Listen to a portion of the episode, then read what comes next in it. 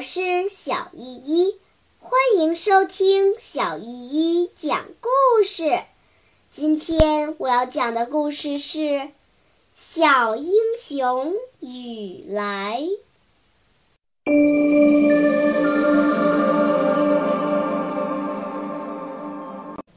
第二十二章：打呀开枪。且说杜少英夹在特务中间，蹬着车子，心里说：“杜少英啊，杜少英，你这算遭偷啦！你的车子是向鬼门关骑呀！”他身后的特务呵斥说：“快点骑！”前面的特务回头一看，见杜少英落后有两丈远，就大声地喊喝：“快点儿，紧跟上！”你要是懒得走，就在这儿给你颗定心丸。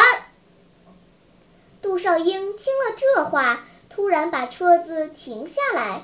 后面的特务没留心这一手，车子撞在杜少英那辆自行车的后轮上，哗啦一声跌倒了。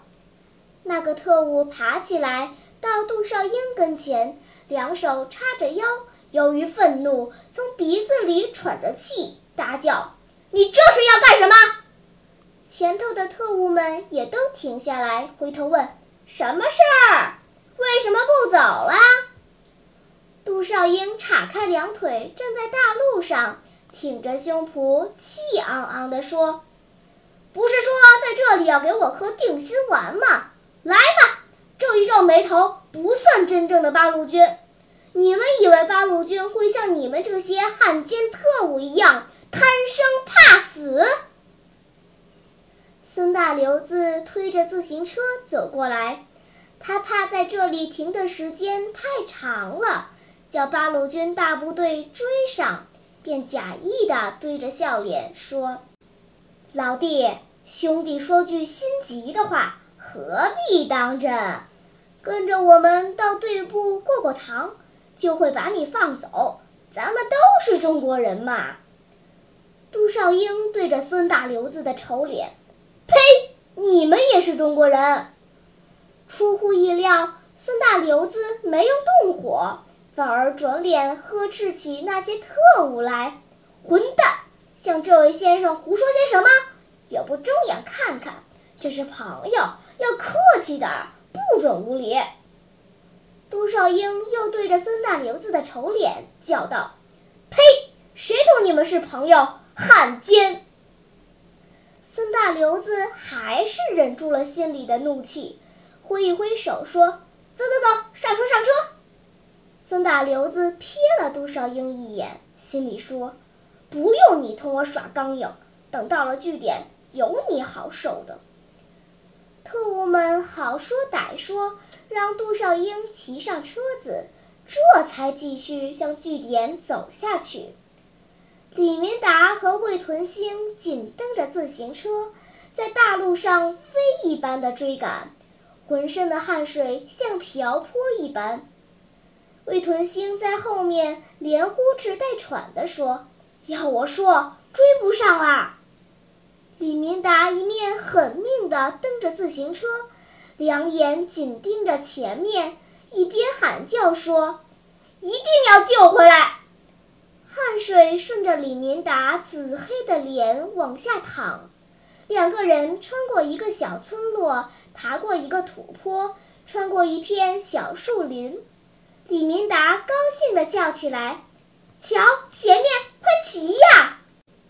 眼前一里路远的大道上，特务们正骑着自行车飞跑。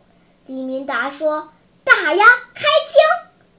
后面的魏屯兴连忙喊叫说：“打不得呀，杜队长在里头呢。”说话间，他们离敌人又近了些。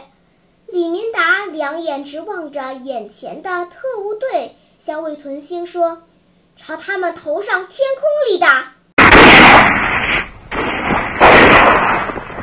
两把盒子枪，机关枪似的，在敌人背后哒哒哒哒的响起来。杜少英从枪的声音里听出，这是李明达和魏屯兴的长苗盒子枪。他见眼前大路旁边有一股岔道，便咬紧牙扭过自行车的前轮，用尽浑身的力气向那股岔道上蹬去。背后牵着他的特务连车带人被他拉倒在地上，不由得松了手里的绳子，后面的自行车都噼里啪啦的倒在一起。杜少英回头向特务们点点头，说声再见，就像箭一般的顺着小路下去了。特务们咒骂着朝杜少英打了几枪，听背后枪响的紧，以为是八路军大部队追来了，顾不得追赶杜少英，就向据点逃去。一个钟头以后。杜少英和李明达在刘家桥的刘金亭家里见了面，吃过饭就上路，到军区武装部开会去了。好啦，今天的故事就讲到这里吧。什么？你还没有听够呀？那就赶快关注小依依讲故事吧。